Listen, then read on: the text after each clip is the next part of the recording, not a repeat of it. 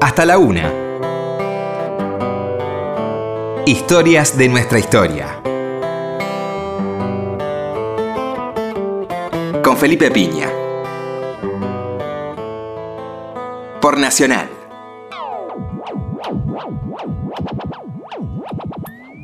Hola, buenas noches, ¿cómo le va? Acá estamos nuevamente en Historia de Nuestra Historia. ¿Qué tal, Roberto? Hola, Felipe, buenas noches. Bueno, muchas gracias a toda la gente que nos llamó, nos paró por la calle, mandó tweets, Instagram, Facebook, mails, Sí, eh, por el tema de Paulina Caradagian. Así que, bueno, fue un muy lindo programa hablando de titanes y todo ese momento que evidentemente a cada uno lo conectó con su infancia, Claro. ¿no? Con Claro. momentos queridos y recuerdos colaterales seguramente, ¿no? Cuando uno se acuerda de Titanes también se acuerda en qué circunstancias lo veía, con qué integrante de la familia, ¿no? Sí, sí. Fue como es- esos momentos de, que uno se acuerda de la tele luminosos, ¿no? Como Pepe Biondi, Sí, sí. ¿m? como Tato también. Claro. ¿eh? Que estaba después de Titanes más o menos, la noche, los domingos. Claro, es un domingo Claro, fuerte, domingo digamos. ¿no? muy fuerte de la Claro, tele, ¿no? Claro, tal cual. Este, así que bueno, muchas gracias y bueno, vamos por ese rumbo. ¿m? En este horario tan lindo que nos gusta tanto de la madrugada, comienzo de la madrugada del sábado, ¿eh? Fin del viernes. eh. bueno, y hoy un poco el calendario manda, estamos en vísperas del 8 de marzo, Día Internacional de la Mujer. eh, huelga mundial de mujeres, un hecho inédito en la historia, eh, que se va a lanzar en todos los países del mundo, que vamos a ver qué acatamiento tiene en cada lugar. También va a depender mucho de cuánto los hombres acompañen a las mujeres para que las mujeres puedan hacer su huelga también, ¿no?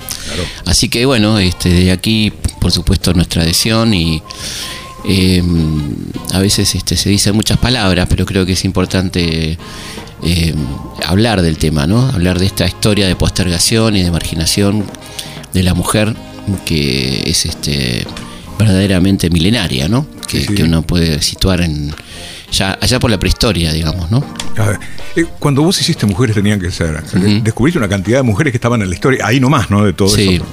Sí, totalmente, ¿no? Y también la dificultad de trabajar con el tema género y el tema historia de mujeres, que evidentemente en nuestra historia y la historia mundial tan machista eh, aparecen colaterales como mujeres de o destacadas en la medida en que eh, tengan este algún rol masculino, ¿no? Como una mujer este, llegó a ser científica Sí, sí. eh, masculino hasta ese momento, por supuesto, ¿no? O una mujer militar o ese tipo de cosas. Eh, así que mm, me pareció, bueno, muy interesante, fue un libro muy pedido por, por las lectoras. Este, así que vamos a hablar un poco de esta historia de, de mujeres, ¿eh? Eh, que yo creo que está bueno arrancar por, por estos comienzos del patriarcado, ¿no? Que, que tienen que ver un poco por, con esta primera idea de, del hombre en cuanto a un ser superior, que era la mujer, la único, el único ser que podía engendrar vida, ¿no? El hombre no entendía que había una conexión, que él tenía participación en la procreación. Y por lo tanto, la- las primeras manifestaciones artísticas eh, vinculadas a la, a la mujer son las dioses neolíticas, ¿no?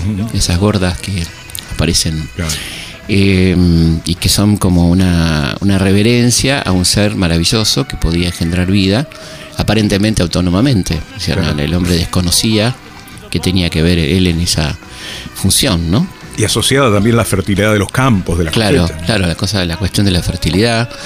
Eh, bueno, y luego sí, cuando el hombre se empieza a enterar de que él tiene que ver, que hay el concepto de familia, de primogénitos y una cantidad de cosas, comienza el patriarcado a, a crecer. La mujer nunca deja este, de reclamar su lugar y por eso comienza a ser marginada. Se- en esas épocas donde la fuerza física tenía mucha importancia, evidentemente el hombre estaba en condiciones de marginarla porque argumentaba a su favor la guerra, la caza, la necesidad de armarse, de tener fuerza para combatir a los animales peligrosos o al enemigo o a las otras eh, tribus o, o manadas, depende del momento que estemos hablando. Y así fue que la mujer fue siendo corrida, marginada al rincón del, del hogar, digamos, en el literal sentido de la palabra, del cuidado del fuego, Sí, sí. ese tipo de cosas. Pero uno advierte que en ningún momento la mujer deja de reclamar el lugar que siente que le corresponde, ¿no? Y quizá un, un ejemplo muy interesante sea el ejemplo griego, donde la mujer, cosa que se dice poco, cuando se habla de la democracia ateniense, Sí, sí.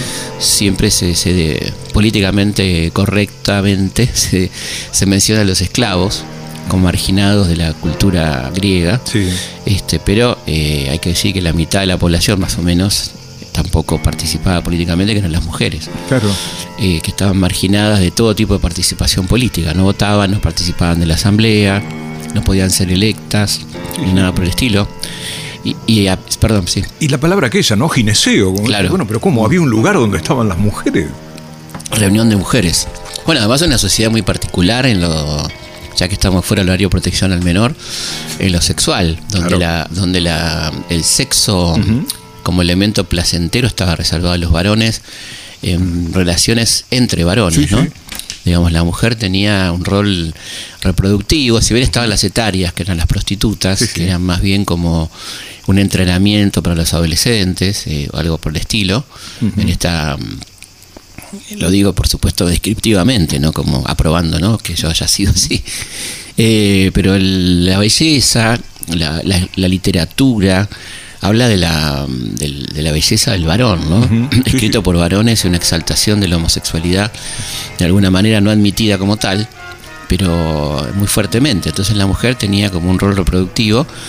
Pero a la vez, este, evidentemente la mujer se hacía valer, ¿no? Porque si bien no tenía este protagonismo político que reclamaba, sí tenía un protagonismo cultural muy importante, porque las obras, las grandes obras de- del teatro, de la literatura, la dramaturgia griega, está protagonizada por mujeres. Sí, sí. Y mujeres de armas llevar, ¿no?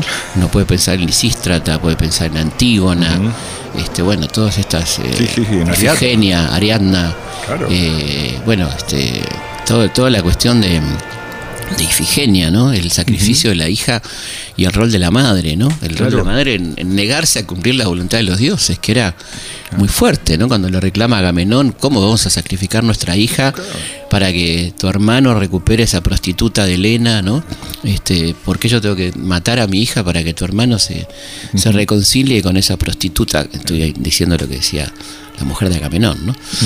Pero bueno, este, muy interesante, ¿no? Que, que la literatura dé cuenta de ese desafío que no se le ocurría a los varones.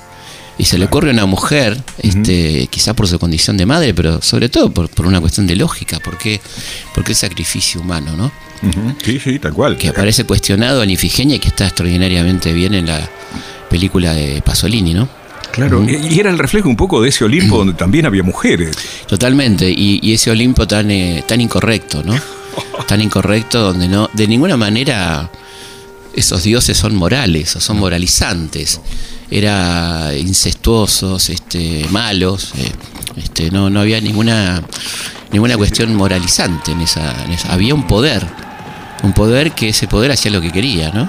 Este, los, los dioses olímpicos en general, sí, sí. caprichosos, Dionisíacos, ¿no? dionisíacos, No absolutamente separados de los mortales al punto tal que si tenían algún vínculo con un mortal perdían su inmortalidad, ¿no? Este, toda esta cosa tan, interesante y tan literaria, ¿no? Tan, in- tan infinita, porque cuando uno se pone a leer la Odisea, este, la Ilíada y la Odisea, este, la cantidad de personajes, de dioses, de semidioses, de divinidades, para cada uno de los temas, ¿no? Que aparecen y que adelantan un poco lo que va a ser luego el cristianismo con sus santos, ¿no? La, la especificidad de las divinidades que aparece en esa cultura tan extraordinaria, donde la mujer efectivamente aparece marginada políticamente, pero tan, in- tan importante y tan presente culturalmente, Claro. hablan de algo muy especial, ¿no? Sobre todo si, te- si tenemos en cuenta que estaba corrida de la cuestión estética del deseo sexual, del modelo de belleza, ¿no? Eh, Sí, sí. Y esto es un dato no menor, ¿no? Eh, y esto pasaba en toda Grecia, incluso en el caso de, de Esparta, las parejas de combatientes, ¿no? Claro, sí, sí, sí. Este, que, que llevaba que dieran la vida por su, amado, o su amante, no sé. Sí. Las Eh, historias de amistad entre hombres, por la ejemplo, entre en la hombres. batalla. digamos, claro, claro. Eh, así que bueno, ahí tenemos un, un momento muy interesante. Yo creo que el momento griego es un momento altamente interesante donde la mujer adquiere un protagonismo por primera vez en la historia del lado de la literatura y, y de mujeres admirables, ¿no? Este, una Antígona, bueno, toda esta, toda esta cuestión eh, las, la huelga de, de amores, ¿no? Cuando se niegan a tener sexo con sus maridos, ¿viste?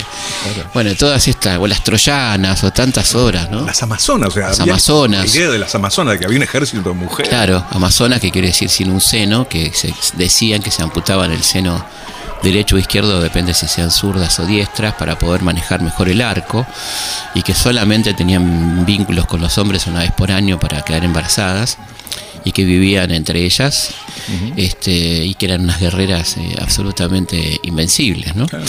Eh, así que bueno, ahí sí. Y sabes qué también, que para la época, digo, mirá la ebullición de cosas, Mm. ¿no? Eh, Safo de Lesbos. Safo de lejos, exactamente.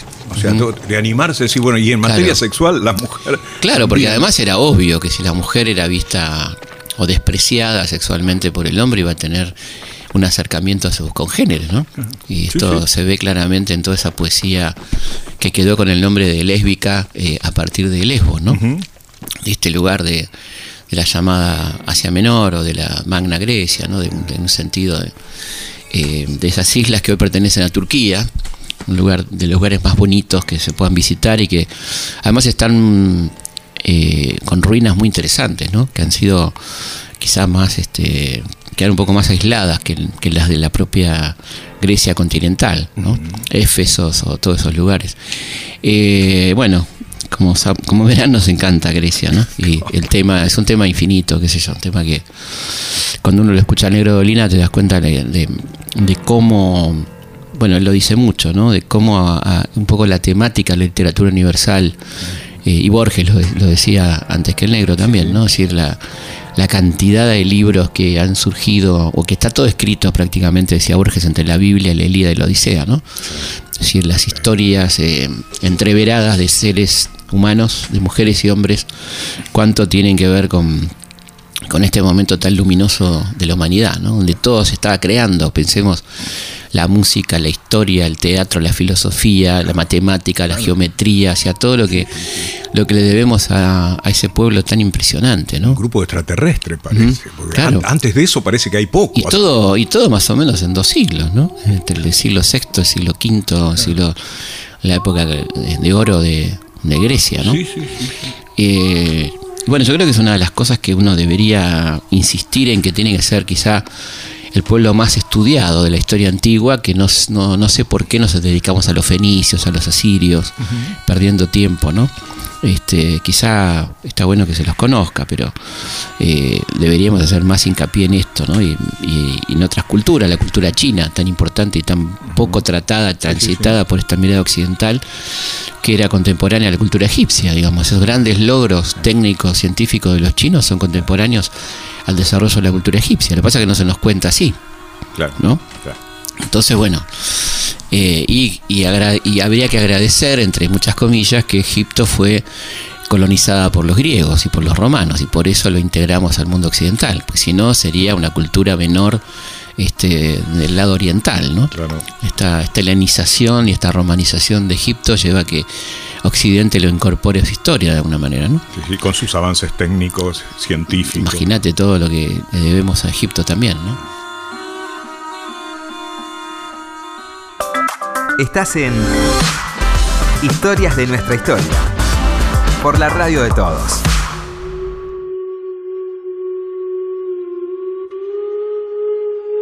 Bueno, y volviendo a- al tema mujeres, eh, obviamente de ahí a Roma, ¿no? Pasar a Roma donde la mujer este, ya adquiere incluso mando, ¿no? Aparecen estas emperatrices eh, poderosas, Livia, ¿no?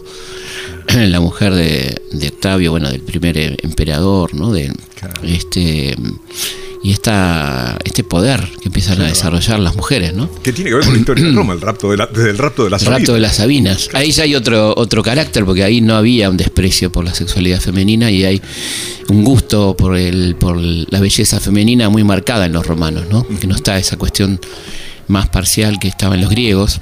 Y el rapto de las Sabinas, bueno, tiene que ver evidentemente con esta necesidad de mujeres, ¿no? La mujer como algo necesario para procrear, y- pero también por una cuestión placentera, evidentemente, ¿no? Tal cual. Pero Roma es como. Hay una diferencia, evidentemente, en el lugar que va ocupando la mujer. Ahí aparece en algunas posiciones de poder. Había pasado en Egipto con casi contemporáneamente con, porque convive con el Imperio Romano, el caso de Cleopatra, ¿no? que es una de las primeras monarcas. Antes había estado la reina Hatshepsut, había estado también Nefertiti, eh, mandatarias egipcias importantes, pero en general la sociedad empezaba a, marginar a la mujer, seguía marginando a la mujer de, posiciones de poder. Eh, y esto es una constante que vamos a ver a lo largo de la historia, ¿no? Y hay un punto para mí muy importante, bastante mal interpretado, que es el siempre dentro del Imperio Romano, el nacimiento del cristianismo, ¿no? Surgimiento del cristianismo, suponemos en el 4, en el 2, en el 3, antes de Cristo, hay diversas versiones de cuando nació Jesús. Pero bueno, pongamos el año 0 si queremos como, como, un parámetro. Eh, que evidentemente este muchacho hace una diferencia en, la concepción de la mujer muy distinta y disruptiva a lo que planteaba, por ejemplo, la Torá o la tradición judía, donde la mujer siempre ocupaba un lugar secundario, donde no era mencionada. También hay un protagonismo ahí de mujeres importantes en la Biblia, pero pero no con el carácter de poder que pueden tener este, los líderes o los, este, los profetas o algo parecido, ¿no? además toda esta historia de la concepción inmaculada. Claro. Está emparentado con aquella época que vos decías en el principio, ¿no? Claro. La mujer sola, Mujer sola, exactamente, el caso de María, ¿no? Claro. Un mito bastante, bastante posterior, me parece a mí. Y lo interesante de, Jesús en su prédica es que incorpora a la mujer, ¿no? A su movimiento. El caso de María Magdalena, que pudo haber sido su mujer, y perfectamente, no, no, no se entiende muy bien por qué tanto escándalo, porque Después de todo, los rabinos eh, de su época y actuales eh, forman familia, tienen pareja, casi como una condición. Eh, y además esta concepción muy amplia en torno al concepto de mujer que plantea Jesús, pero no así el catolicismo, que lo que, este, que sigue su, que aunque retoma su obra o que la, exalta de acuerdo a la conveniencia, ¿no? Y ahí sí aparece una una misoginia importante que se arranca con San Pablo, que, sigue con Agustín, ¿no? Y toda esta desconfianza a la mujer, ¿no? Como el ser que viene a traer el pecado, ¿no? La portadora del pecado, ¿no? La misma Magdalena es puesta, es puesta en duda y puesta como. Este, pero bueno, pero sobre todo hay una una idea de que la mujer es la portadora del pecado y la tentación, ¿no? Que es un concepto, incluso en, esto que va a, ocurrir como en la literatura medieval, completamente misógina, este, la mujer encarna en unos momentos al propio diablo, ¿no? El, diablo es mujer, de cierta forma, ¿no? Este, entonces, creo que ahí hay un momento tremendo de, del catolicismo donde la mujer aparece sospechada en esta idea de que el hombre es inocente, que la mujer lo lleva por el mal camino. La, la, idea de las brujas, que es un tema tan tremendo, ¿no? donde está bastante claro, hay un muy buen libro de George Duby que habla de hechiceros y brujas, donde dice que la hechicería era un, oficio básicamente masculino y que sin embargo la mayoría de las quemadas fueron mujeres, ¿no? habla de miles, sesenta mil mujeres más o menos a lo largo de, de un par de siglos, ¿no? Eh, quemadas por brujería, y cuenta un poco quiénes eran estas brujas, ¿no?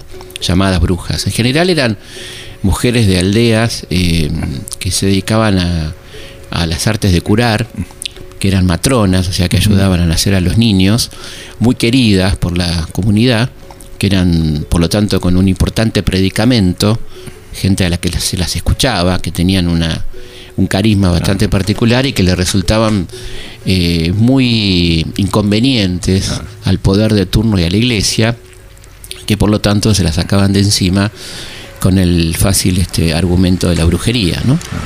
Eh, y así como estas pobres mujeres eh, padecieron tormentos, etcétera, que se va a ir como perfeccionando con la Inquisición, ¿no? Sí, además no tenían a nadie que abogara por ella. Nadie, por supuesto, ¿no? Por supuesto. Este, y ahí aparece entonces, bueno, la Inquisición, que es un momento tremendo para la historia de la mujer, porque este, bueno, son como las predilectas de estos inquisidores, ¿no?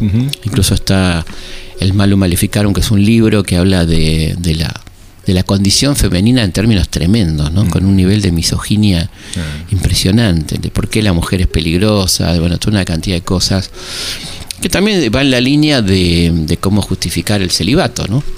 Esta, esta cuestión que no está en la Biblia, que Jesús nunca jamás la mencionó. Eh, que por supuesto no está en el Antiguo Testamento, porque como decíamos, los rabinos se casan. Eh, tiene que ver esencialmente con concilios que se fueron dando a partir del siglo IV, que eh, estaba muy preocupada la iglesia, ya una iglesia poderosa, una iglesia oficial. Recordemos, mediado del siglo IV, Constantino adopta la religión católica, ¿no? El Imperio Romano entiende que esa religión le conviene, que, en vez de perseguirla, ese culto monoteísta que le da mucho poder a un solo Dios, este, le sirve como justificación de poder. Constantino se convierte, el imperio romano se convierte en católico. Y la madre, ¿no? De Constantino en la leyenda, ¿no? Claro, exactamente, ¿no? Bueno, eh, y entonces, este, evidentemente, ahí hay un, hay un cambio muy importante estructural en esta concepción de, de, un de una religión oficial, ¿no? Y ese poder que va a adquirir la iglesia, que se materializa en poder económico también, en posesión de terrenos, eh, de feudos, etcétera, eh, se ve en peligro por las herencias. Porque obviamente los sacerdotes y obispos se casaban, o no se casaban pero tenían hijos, esos hijos reclamaban a la muerte del padre su porción y la, iglesia iba perdiendo territorio que no lo perdería en caso de celibato porque toda esa, propiedad se mantenía en manos de la iglesia. ¿no? Así que el celibato tiene un origen puramente económico y de poder, ¿no? de no, no perder porciones de poder.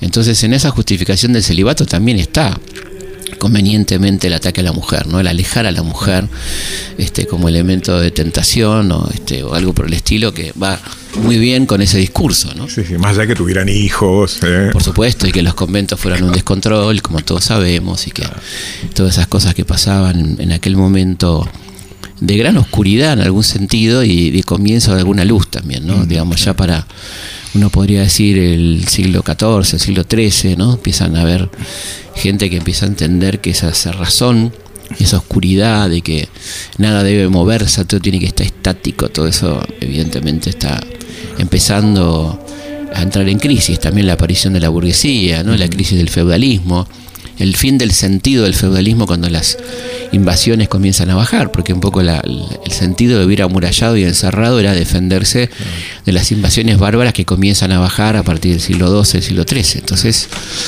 eh, ahí aparecen elementos muy interesantes, como las cruzadas, por ejemplo, ¿no? Ese contacto de los eh, europeos con, con, Oriente les va a cambiar mucho la cabeza. ¿no? Y el comercio, ¿no? El comercio, el, lujo, los placeres, este, las comidas, las especies, eh, bueno, todo eso que, que solamente se podría comprar con dinero, cosa que en, Europa feudal no circulaba el dinero, sino que eran más bien cuestiones de servidumbre, intercambio, trueque y demás, eh, hace que aparezca el capitalismo, aparezca la crisis del feudalismo, bueno, una cantidad de cosas que van a ir modificando la sociedad, ¿no? Evidentemente en ese contexto. Vamos a ir a una pausa y seguimos hablando aquí en Historia, nuestra historia, en la historia de nuestras queridas mujeres.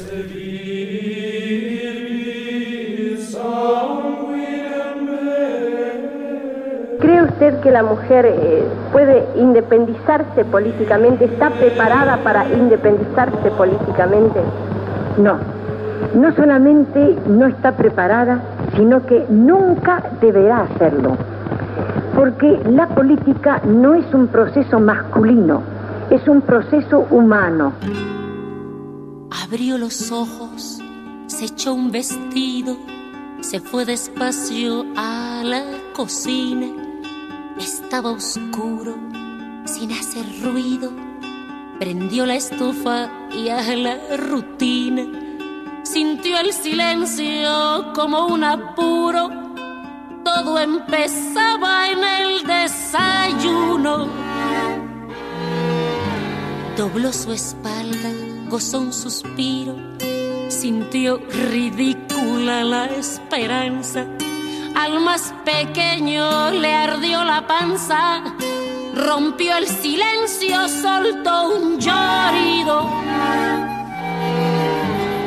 A su esposo, vistió a los niños, cambió pañales, sirvió los panes, llevó a sus hijos para la escuela, pensó en la dieta que se comían, midió el dinero, compró verduras, palpó lo gris de su economía, formó en la cola de las tortillas, cargó a Francisco, miró la calle por todas partes. Estás en Historias de nuestra historia, por la radio de todos. Seguimos en Historias de nuestra historia. Seguimos en Historia de nuestra historia, hablando de la historia de nuestras mujeres. Recordaba recién Roberto su paso por el Nacional Buenos Aires y un libro memorable, ¿no? Mercaderes y banqueros de la Edad Media, Jacques Legoff. Sí, y lo que vos decías, ¿no? un divulgador, o alguien que escribía para Sí. que lo entendiera. Sí, aparte de un libro bellísimo, ¿no? Fantástico. Claro. Eh, bueno, estábamos hablando un poco de, de ese momento, ¿no? Ese cambio de, de época que fue el fin de la Edad Media, el, el renacimiento que tanta importancia le va a dar a la mujer, ¿no? La mujer aparece ya resignificada, un poco volviendo a la Grecia clásica, ¿no? Ese renacimiento aparecen mujeres como el nacimiento de Venus Botticelli, ¿no? Ese cuadro tan hermoso donde una protagonista femenina central, hermosa, bella, y aparece eh, también la Gioconda, ¿no? O sea, la primera mujer campesina retratada en la historia prácticamente, ¿no? O sea, una, una mujer que no tiene eh, ninguna condición de realeza, de nobleza, de, de recursos económicos, una mujer misteriosa, Claro. no sabemos quién es, ¿no? Hay mucha leyenda. El tema de, de Beatriz, de, de- Ujú. de la Beatriz del Claro, de Dante, o sea, es la idea de que por amor se puede trascender, ¿no? Bueno, el Dante, ¿no? Claro, la Beatriz. Beatriz es una protagonista fundamental de la Divina Comedia, ¿no? Eh, así que bueno, es una época donde hay una revalorización, evidentemente, de la mujer, del lugar que ocupa la mujer, este, de la opinión que va teniendo la mujer sobre ciertas cosas, ¿no? Eh, y a la vez, este, esto depende mucho de los lugares. Estamos hablando de una ciudad muy progresista como Florencia, ¿m?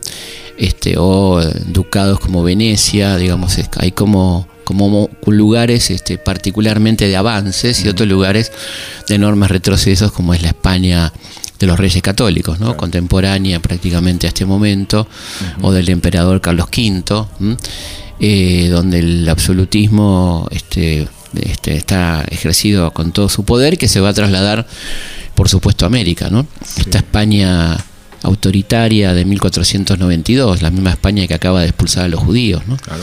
Eh, un hecho tremendo que le va a costar carísimo a España, ¿no? Va a perder este financiamiento, va a perder industria, eh, dinámica social de- de- de- por, por las los lugares que ocupaban la economía española los judíos, había expulsado a los moros también, ¿no? Así que eh, se complica mucho esa situación y esa España donde el otro aparece como peligroso eh, y el otro también era la mujer, por supuesto. Eh, bueno, es la que viene a América, ¿no?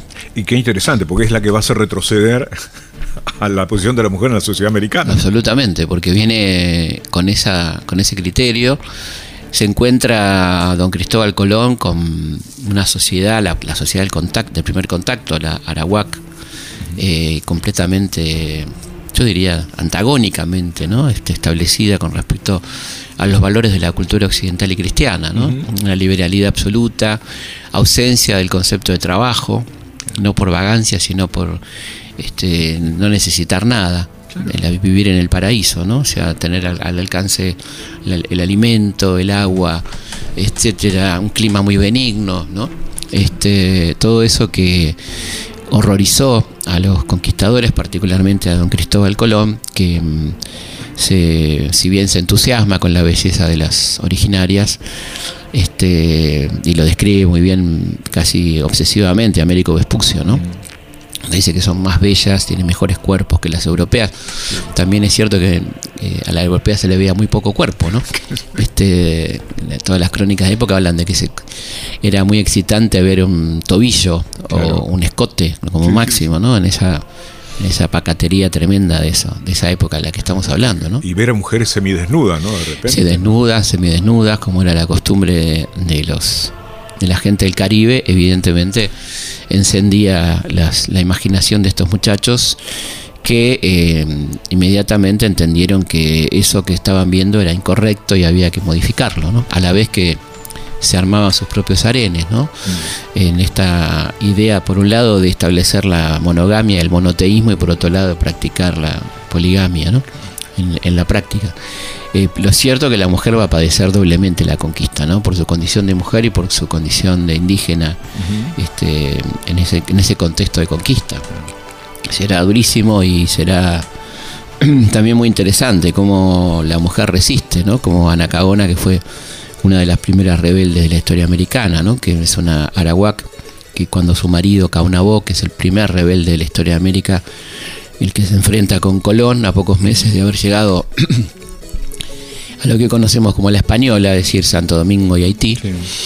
Eh, bueno, ella toma el mando de esa rebelión, ¿no? Esta mujer extraordinaria, dicen que de una enorme belleza, todos la describen así, eh, y que lleva adelante la rebelión, una mujer que era poeta, había una costumbre muy linda ante los araguas que eran los areitos, eh, eran canciones y recitados de poemas y un lenguaje altamente poético que ellos tenían también y todo esto va a ser eh, duramente destruido por, por la ocupación española que ve en esto acciones de brujería, ¿no? de hechicería, etcétera. Y Anacaona, esta primera rebelde que va a lograr sublevar a, a gran parte de la isla, la llamada la española, eh, termina siendo capturada y asesinada, ¿no? Este, luego la rebelión seguirá con sus sobrinos, con Enriquillo y otros líderes, pero bueno, esta, esta primera rebelde merece ser recordada, ¿no? Una, una mujer que en ese contexto decide encabezar la rebelión. ¿m? Eh, esto va a pasar en muchos lugares de, de América. Hay un personaje que yo creo que no podemos evitar, eh, no queremos evitar nombrar, que es Malinche, ¿no? Malinche, mm, que es un personaje muy maltratado por la historia, contada de un lugar tremendamente machista, eh, y que mm, pone primero en este en duda la, la condición de confidencialidad o la condición de, de lealtad de la mujer, ¿no? Así parece ser que Malinche traicionó porque era mujer, ¿no? Y primero hay que poner en duda si el Malinche traicionó, si es eso, ¿no? Si recordemos que Malinche pertenece a una etnia que no era la azteca, sino más bien estaba sometida por el imperio azteca, un imperio muy bravo, muy sanguinario, muy, muy duro con sus, eh, este, sus sometidos, que esclavizaba, sacrificios humanos y demás. Eh, por lo tanto, los pueblos eh, que no eran aztecas luchaban contra los aztecas. Y esta mujer, como otros eh, de, su, este, de su nación, cree ver en los españoles aliados eficaces para combatir al imperio azteca. Por eso este, es que, además de enamorarse de este ser tan despreciable que fue Hernán Cortés, eh, bueno, sirve como de alguna manera de guía, de intérprete para esa lucha, pero rápidamente eh, Cortés la va a despreciar, la va a terminar entregando a un oficial, este, y Malinche, bueno, evidentemente tendrá tiempo de darse cuenta del error que ha cometido, ¿no? Este, pero, pero que hay que poner en contexto porque, insisto, ella no es una traidora a su raza, como se dice, o a su pueblo, porque su pueblo estaba enfrentado con ese imperio azteca con el que venía a terminar de alguna manera Hernán Cortés, ¿no? Así que la idea de malinchismo, que, que también tiene sus derivaciones en cierta forma de tratar a la mujer en, en México, no todo México, por supuesto, en el machismo mexicano, ¿no? que no es todo México ni todos los hombres de México, eh, donde hay ya incluso rest- restos de esto en la cultura popular, ¿no? En esto de me padre y me vale madre, ¿no? Claro, Padre es lo máximo y me vale madre, me- no me importa nada, ¿no? claro, como si la mujer nunca eligiera. Claro. Porque es a ella la que le hace. Exactamente, ¿no? Entonces, eh, bueno, algo bastante común en esta conjunción de machista, ¿no? Que, que termina eh, poniendo, cargando las tintas sobre Malinche como la, la gran este, el símbolo de incluso- incluso el malinchismo, ¿no? Como traición, entrega, símbolo de la entrega, que creo que es eh, como bien dice Laura Esquivel en su lindo libro sobre Malinche, ¿no? que no es una traidora, no, no va por ahí, ¿no? Eh, es un personaje altamente interesante, Malinche, ¿no? del mar los vieron llegar. Mis hermanos emplumados serán los hombres barbados de la profecía esperada. se oyó la voz del monarca de que el Dios había llegado y les abrimos la puerta por temor a lo ignorado. Iban montados en bestias. Como demonios del mal, iban con fuego en las manos. Y cubiertos de metal. Solo el valor de unos cuantos. Les opuso resistencia y al mirar correr la sangre se llenaron de vergüenza porque los dioses ni comen ni gozan con lo robado y cuando nos dimos cuenta ya todo estaba acabado. Y en ese error entregamos la grandeza del pasado nos quedamos 300 años esclavos. Eh, y bueno, y por supuesto la, otro personaje eh, poco conocido pero muy interesante es la Gaetana, que es una mujer de Colombia. que mm, se subleva frente a los españoles, su sublevación tiene que ver con su corazón de madre, porque le matan a su hijo y ella a partir de ahí eh, su gran obsesión es dar con el conquistador que mató a su hijo, lo captura y lo esclaviza y lo va mutilando, lo va dejando hecho un despojo humano y llevándolo por los distintos lugares de combate, mostrando a este como un trofeo viviente a este conquistador, lo cual les mete mucho miedo a los otros conquistadores. Una mujer tremendamente brava que logra armar un ejército impresionante donde la mayoría son mujeres, por eso decían Amazonas, pero también había hombres, ¿no? Y logra mantener alejados una zona muy importante de Colombia durante unos 30 años a la invasión española, ¿no? Eh, así que ahí vemos muchos casos de, de, esta, de esta mujer que, que se va abriendo paso, ¿no? Así como también eh, había del lado de las recién llegadas muchísimas cuestiones jurídicas, ¿no? Las, las llamadas esclavas blancas, por ejemplo, que eran las españolas traídas para casarse. Eh, qué derechos les asistían, cómo eran esos matrimonios, cosa que se va codificando de alguna manera y ya para siglo XVIII tenemos una pragmática del rey de España que dice que eh, los matrimonios de ciertos sectores sociales eh, tienen que ser únicamente arreglados por los padres.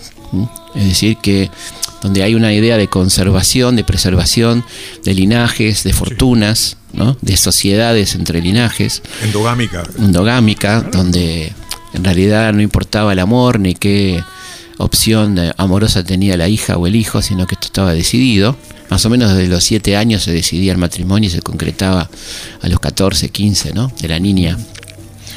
Y lo que vos contaste también, para marcar una diferencia, ¿no? Con respecto a, aquel concepto que creo que muchísimos desconocíamos, que era el tema de las mujeres enamoradas. Digo, pero ¿cómo? Las mujeres enamoradas en las prostitutas. De hecho, Colón en su, en su diario habla de que en Canarias subieron eh, sin su permiso mujeres enamoradas junto con las provisiones, porque la primera escala de Colón es Canarias, que era un viaje largo en aquel momento para cargar provisiones y seguir ese viaje a la China, ¿no? donde supuestamente iba. Y ahí suben mujeres enamoradas, que era una forma elegante de decir eh, prostitutas. Curiosa también, ¿no? Claro, cuando en realidad el amor después lo decidían los padres. Claro, que sea es curioso este, esta forma de calificar ¿no? a la mujer.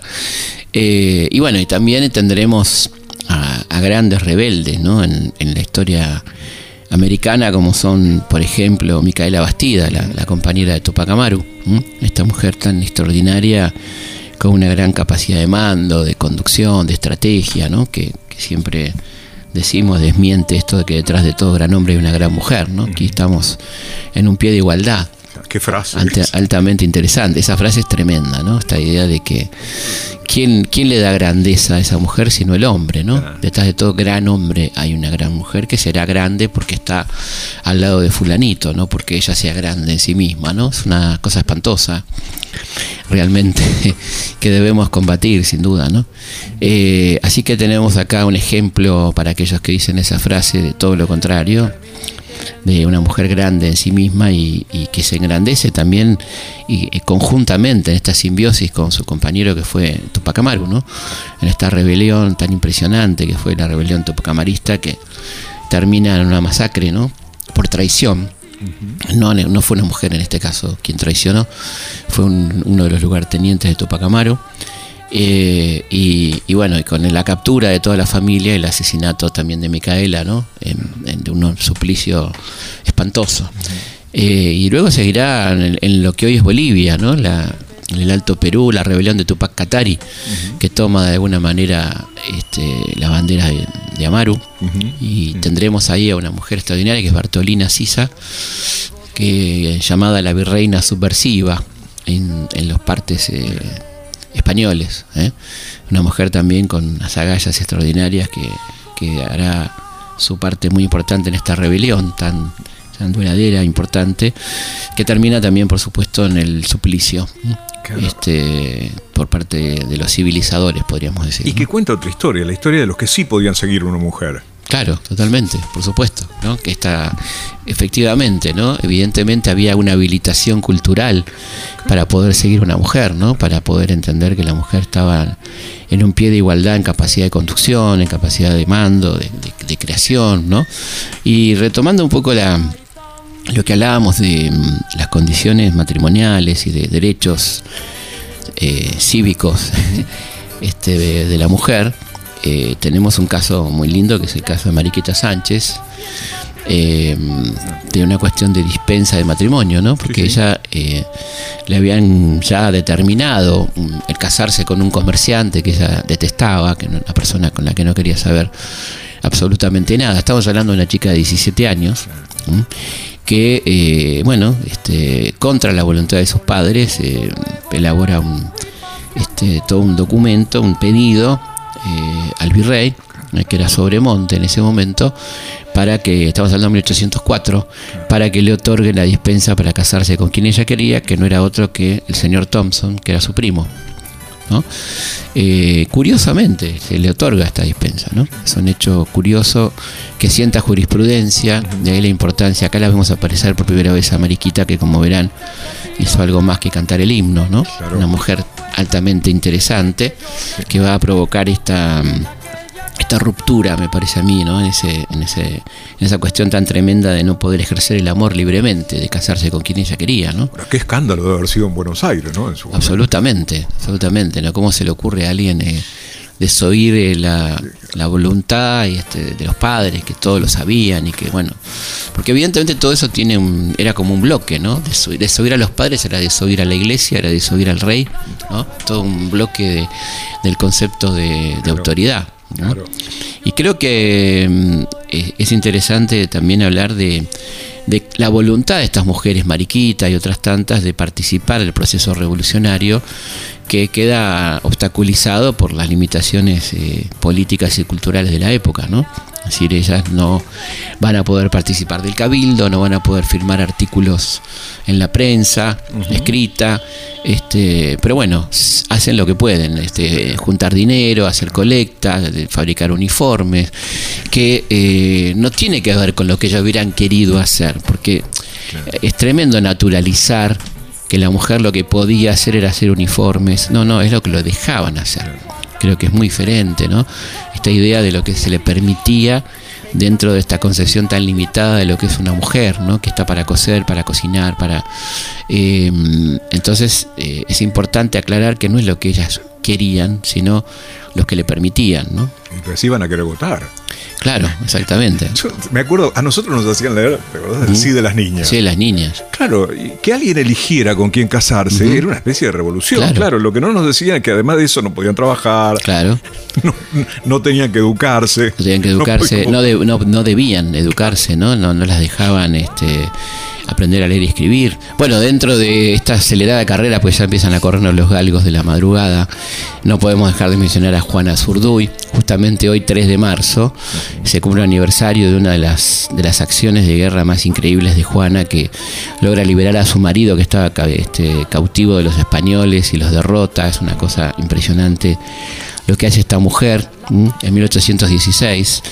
Y bueno, por suerte tenemos una hermosa canción compuesta por Félix Luna y Ariel Ramírez, interpretada como nadie por la querida Negra Sosa. Así que, ¿cómo no vamos a escuchar, aunque sea un pedacito, aunque sea de Juana Zurduy?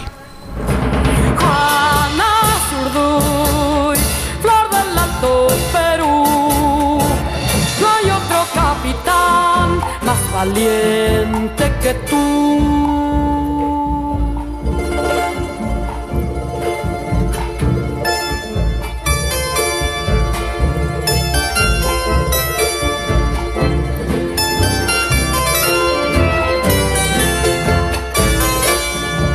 Estabas diciendo el órgano de Seoli, ¿no? Ahí. Claro, sí. creo que era organista del Buenos Aires. Sí, y también de la Capilla del Socorro. Claro, sí. claro, tal cual. Y este, bueno, y, el bombo de Domingo Cura, el piano de Ariel, el charango, de Jaime. Torres, ¿no? Una cosa, un seleccionado nacional.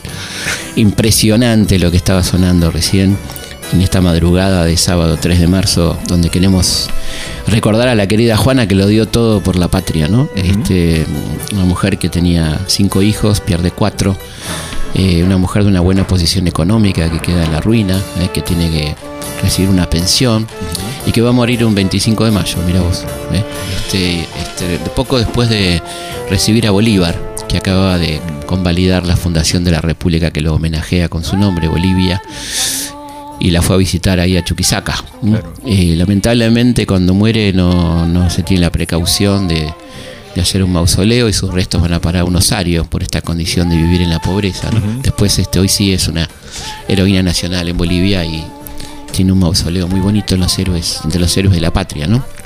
También hay que mencionar a María Remedios del Valle, ¿no? La, madre de la patria, esta mujer que combatió junto a Belgrano y que fue designada por la legislatura bonaerense como la madre de la patria. La negra Remedios le decían porque era una afroargentina, había sido esclava una mujer que fue de todo, fue espía, oficial de Belgrano, ¿no? una mujer notable que fue la única mujer en toda la historia argentina nombrada como la madre de la patria, eh, María Remedios del Valle, un, personaje hermoso. Y bueno, también en esta locada carrera hay que mencionar algunas que no podemos dejar de mencionar, como Juana Manso que es una mujer bisagra, podemos decir, en, términos histórico-políticos, porque es una mujer de la Organización Nacional, ¿no? El, rosismo de la Organización Nacional, una mujer eh, que se dedica al periodismo, una de las primeras periodistas eh, argentinas que escribe extraordinariamente bien, una educadora, eh, una, mujer este, preocupada por la educación, por la modernización de la enseñanza, fundadora de bibliotecas, autora de, del primer libro de historia para escuelas, un libro muy interesante. Eh, creadora del modelo de en Argentina, introductora del modelo mixto de enseñanza, ¿no? donde los niños y las niñas pueden convivir en el mismo grado. Eh, todas estas cosas le vemos a la querida Juana, que es esa avenida de Puerto Madero, pero que evidentemente es mucho más. Una mujer libre pensadora que vivió como, como pensaba y que era tan libre pensadora que mm, la iglesia no le permitió en su momento ser enterrada en el cementerio de la Chacarita y tuvo que ser enterrada en el cementerio inglés, en la sección llamada Cementerio de Disidentes. Y en su entierro habló otra mujer extraordinaria que fue Juana Manuela Gorriti, mm, ah, ¿eh? que fue una de las primeras escritoras argentinas. ¿no? Eh, que se animaba a firmar con su nombre, una de las primeras que firma con su nombre porque todavía a fines del siglo XIX había este, la, idea de que la mujer no podía firmar con nombre de mujer, ¿no? este, Uno de los primeros casos fue Mary Shelley en Inglaterra en la década del 10 del siglo XIX, como una pionera que se atrevió a firmar y que este, con Frankenstein, nada más y nada menos, ¿no? Pero bueno, acá faltaba mucho, estaba Eduarda Mancilla, ¿no? La, la hermana de Lucio, ¿eh? sobrina, de, sobrina de Rosas, una gran escritora, ¿no?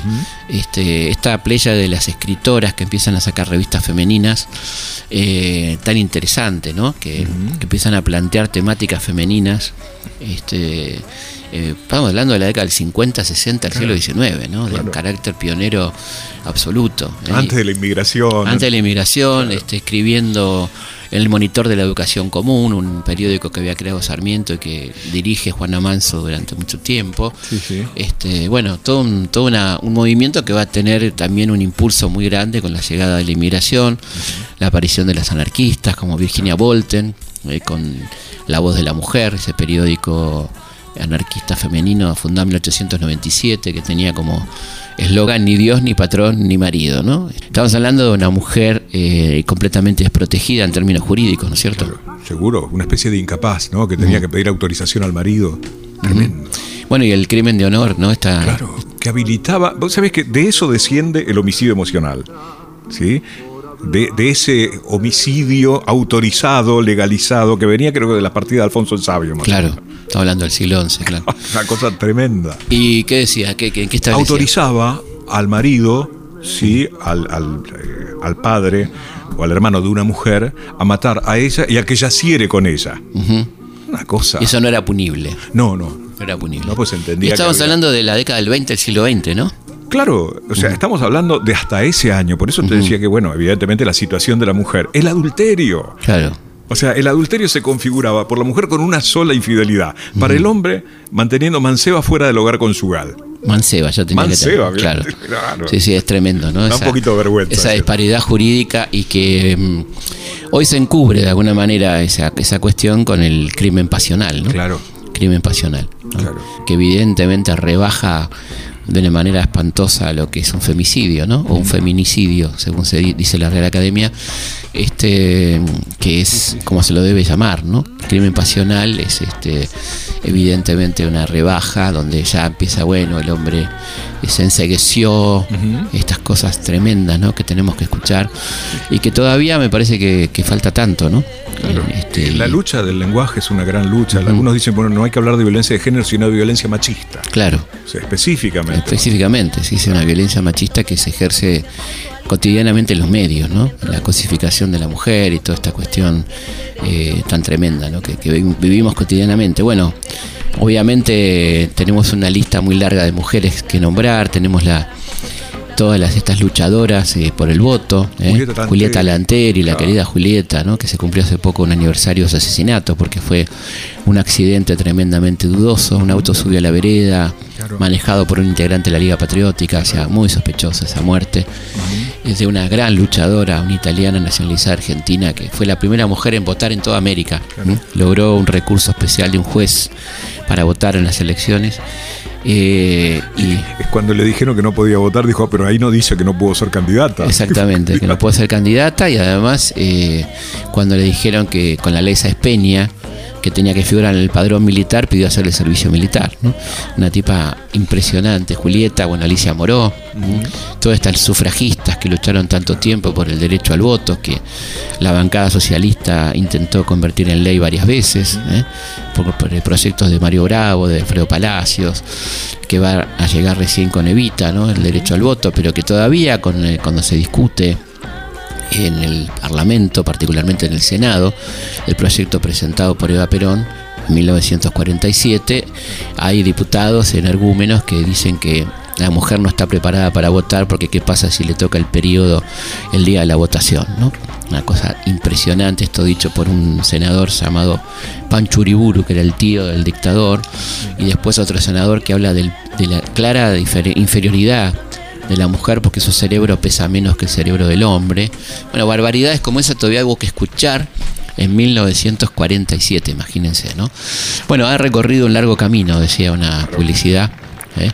Este Virginia Slims de cigarrillos y yo creo que es un camino que se sigue transitando nos quedaron muchas mujeres en el camino pero quisimos hacer un homenaje a la mujer en este Día Internacional de la Mujer que se va a conmemorar este próximo jueves con una huelga mundial de mujeres. Eh, desde aquí todo nuestro apoyo, un gran abrazo y nos volvemos a encontrar el próximo viernes a la noche, madrugada, el sábado, como siempre aquí en Historia de nuestra historia.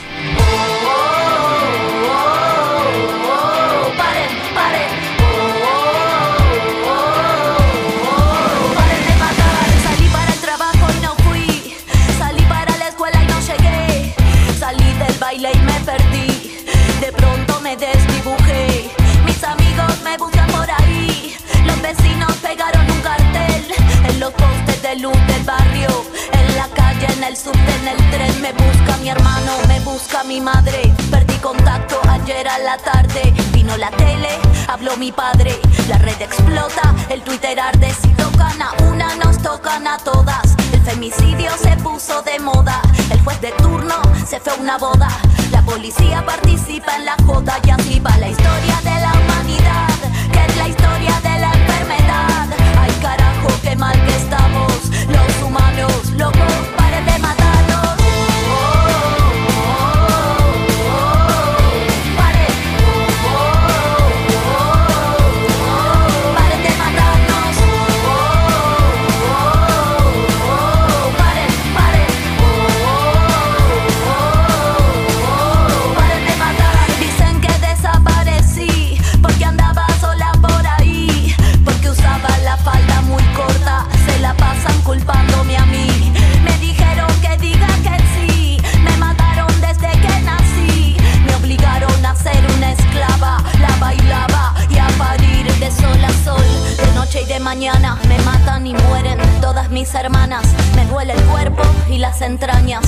No quiero que me toque chavo, no